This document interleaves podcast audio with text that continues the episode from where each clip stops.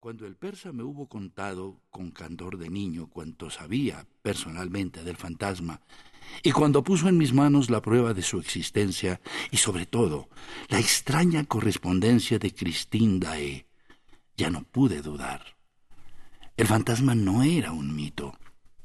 Por último, yo había recorrido de nuevo con mi expediente en la mano el vasto dominio del fantasma, el formidable monumento del que había hecho su imperio, cuando un hallazgo maravilloso vino a coronar en forma definitiva mis trabajos.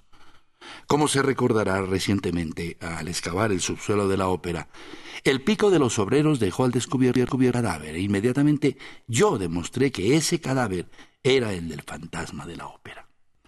Pero ya volveremos a hablar de ese cadáver. Ahora me importa terminar este necesarísimo prefacio dando las gracias al antiguo secretario de la ópera, señor Remy, al antiguo administrador, señor Messier, y más especialmente a la señora baronesa de Castelot Barbesac, que en otro tiempo fue la pequeña Meg, y gracias a los cuales voy a poder revivir en sus menores detalles aquellas horas de puro amor y de espanto. Desde hacía algunos meses en la ópera no se hablaba de otra cosa que de ese fantasma de frac negro que se paseaba como una sombra de arriba abajo del edificio y que se evaporaba tan pronto como era visto, sin que pudiera saberse por dónde ni cómo. Habían empezado por reírse de aquella aparición, pero la leyenda del fantasma pronto adquirió proporciones colosales entre el cuerpo de baile. En realidad, ¿quién lo había visto? Pueden encontrarse tantos fracs negros en la ópera que no son fantasmas, pero este poseía una característica que no todos los fracs negros tienen. Vestía a un esqueleto. Al menos eso decían aquellas señoritas, y naturalmente tenía una calavera. ¿Era serio todo aquello? Lo cierto es que la imaginación del esqueleto había nacido de la descripción que había hecho del fantasma Joseph Bouquet, jefe maquinista, que si había chocado no podría decirse que se había dado de narices porque el fantasma no las tenía, con el misterioso personaje en la escalerita que desciende directamente a los sótanos. Mejor haría José Bouguet en callarse, dijo entonces la pequeña Meg. ¿Por qué habría de callarse? le preguntaron. Mamá dice que al fantasma no le gusta que le aburran, replicó Meg. ¿Pero por qué dice eso tu mamá? Porque... Mm, mm, porque... Esta prudente reticencia tuvo el don de exasperar la curiosidad de las bailarinas, que le suplicaron a la pequeña Meg que se explicase. Es por. es, por el, el, palco. El palco del fantasma. Ah, tiene un palco el fantasma. Ay, Dios mío, cuenta, cuenta. Más bajo, ordenó Meg. Es el palco número cinco. Mi mamá es la acomodadora de ese palco, pero me juráis no contar nada, ¿eh? Pues bien, Nadie ha entrado en él desde hace un mes, salvo el fantasma, y a la administración se le ha dado orden de no venderlo nunca. Y lo cierto es que José Buque se equivoca metiéndose en cosas que no le afectan. Anoche mismo, anoche, mamá decía que eso le acarrearía alguna desgracia. Cecil, Cecil, ¿estás ahí? Es la voz de mamá, dijo Meg. ¿Qué pasa? Una desgracia. José Buque ha muerto. Acaban de encontrarle colgado en el tercer sótano. Pero lo más terrible es que los tramoyistas que han encontrado su cuerpo dicen que alrededor del cadáver se oía una especie de canto de los muertos. A este respecto, cito las memorias de un director, del señor Moncharmin. Dice un molesto incidente vino a turbar la pequeña fiesta que los señores de Vian y Poligny daban para celebrar su despedida. Mercier, el administrador, se ahogaba al informar que acababa de descubrir colgado en el tercer sótano entre un portante y un decorado de El Rey del Or el cuerpo de un tramoyista. Vamos a descolgarle, exclamé, y bastó el tiempo que tardé en bajar la escalera para que el colgado no tuviese ya su cuerda. Y fue esa noche cuando se manifestó al todo París estupefacto y enajenado, con esa señorita Christine Dae, cuyo misterioso destino quiero dar a conocer en esta obra. Se había hecho oír primero en algunos pasajes de Romeo y Julieta, y sólo se puede decir que son de compadecer quienes no la oyeron en su interpretación de la joven enamorada. Pues bien, Todo eso no fue nada en comparación con los acentos sobrehumanos que dejó oír en el trío final de Fausto, que cantó sustituyendo a la Carlota, que se hallaba indispuesta. La Margarita, que aplaudió con los mil clamores de su emoción a una Cristín que sollozaba y desfallecía en brazos de sus compañeros, y que finalmente pareció expirar. El conde de Chagny había asistido de pie en su palco a aquel delirio y se había sumado a él con sus bravos sinceros.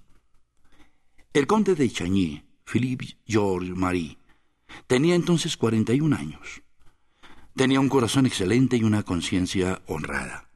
La fortuna de los Chagny era considerable y cuando el viejo conde murió, no fue tarea fácil para Philippe tener que aceptar la gestión de un patrimonio tan pesado.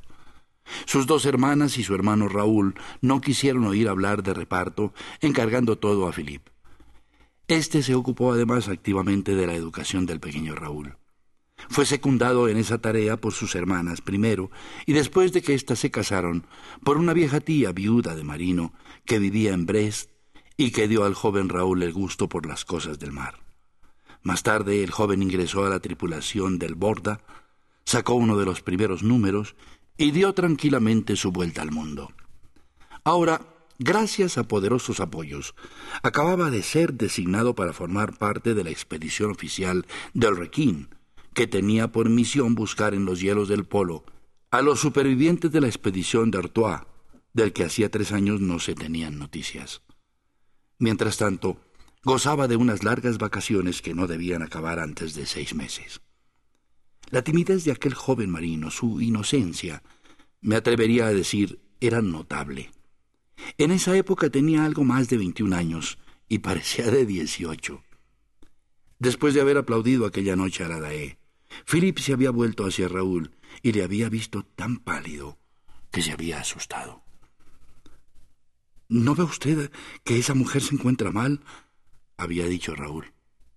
En efecto, en el escenario tuvieron que sostener a Christine Dae, incapaz de tenerse en pie por sus propios medios al final de su prodigiosa actuación. Eres tú el que se va a desmayar, dijo el conde inclinándose hacia Raúl. ¿Qué te pasa? Pero Raúl ya se había puesto de pie. ¿A dónde va, Raúl? le preguntó el conde asombrado por la emoción que encontraba en su hermano menor. Vayamos a ver qué pasa. E-, es la primera vez que canta así. Mientras esperaba a penetrar en el escenario, Raúl desgarraba sus guantes con un gesto inconsciente. Y viéndolo, el conde adivinó por qué se encontraba distraído a Raúl cuando le hablaba y también por qué parecía sentir un placer tan vivo al orientar todos los temas de conversación hacia la ópera. En cuanto a Raúl, solo le preocupaba el deseo de ver a aquella cuya voz mágica le había arrasado el corazón. Cuando pudieron avanzar, al conde Philippe le costaba seguirle y se decía, ah, este bribón se sabe el camino. Aplazando unos minutos la visita que debía hacer a la Sorelli, el conde continuaba tras los pasos de Raúl y constataba que aquel corredor nunca había sido tan frecuentado como aquella noche, en que todo el teatro parecía alterado por el éxito de la artista y también por su desvanecimiento porque la hermosa niña no se había repuesto y había sido necesario ir en busca del doctor del teatro, que llegó entonces zarandeando a los grupos y seguido de cerca por Raúl, que le pisaba los talones. De este modo el médico y el enamorado se encontraron en el mismo momento junto a Cristín, que recibió los primeros cuidados del uno y abrió los ojos en brazos del segundo. ¿No le parece, doctor, que ¿Estos señores deberían desalojar el camerino? preguntó Raúl con audacia increíble. Aquí no se puede respirar. Tiene usted toda la razón, asintió el doctor, pensando que si el joven actuaba de aquella manera era evidentemente porque tenía derecho para hacerlo. El conde, que se había quedado junto a los muchos otros en el umbral de la puerta, terminó diciéndose muy sonriente Es un chañí. y se dirigió al camerino de Dazuarelli pero ésta bajaba al foyer con su pequeño rebaño temblando de miedo, y el conde se la encontró en el camino, como ya se ha dicho. Mientras tanto, en el camerino, Christine Dae había lanzado un profundo suspiro. Luego volvió la cabeza y al ver a Raúl se estremeció. Caballero, ¿quién es usted? le preguntó. Señorita, respondió el joven, que puso una rodilla en tierra y depositó un ardiente beso en la mano de la diva. Soy el niño que fue a recoger su chal del mar. Cristín miró al doctor y a la doncella, y los tres se echaron a reír. Raúl se levantó.